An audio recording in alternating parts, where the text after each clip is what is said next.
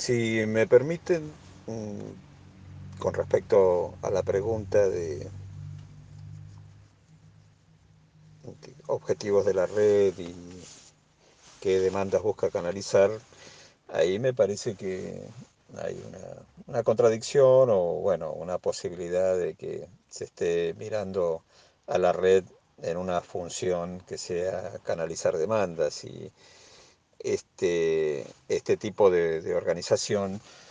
supone, en, en, los términos que venimos hablando y tal como venimos pensando, la, mes, una, la mesa de gestión interjurisdiccional en tanto, en tanto red y funcionamiento de red, que es una situación no solo de canalización de demandas o ni que reemplaza a medios de que esas demandas lleguen a, a lugares donde se puedan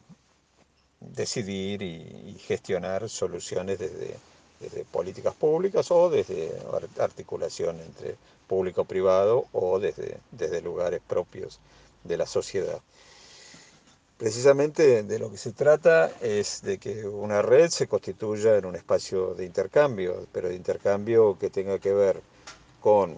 ordenar de alguna manera la demanda, pero ordenarla no, para, no porque necesariamente una demanda tenga que venir ordenada, sino para llevarla hacia una problematización en la construcción de una, de una mirada conjunta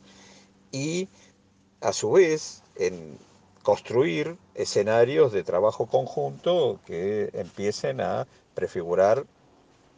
estrategias de, solución de, trabajo sobre esas demandas. Entonces, eso hace que este es el objetivo principal de la red. Después, la, la, posibilidad de la construcción de esos espacios de trabajo conjunto.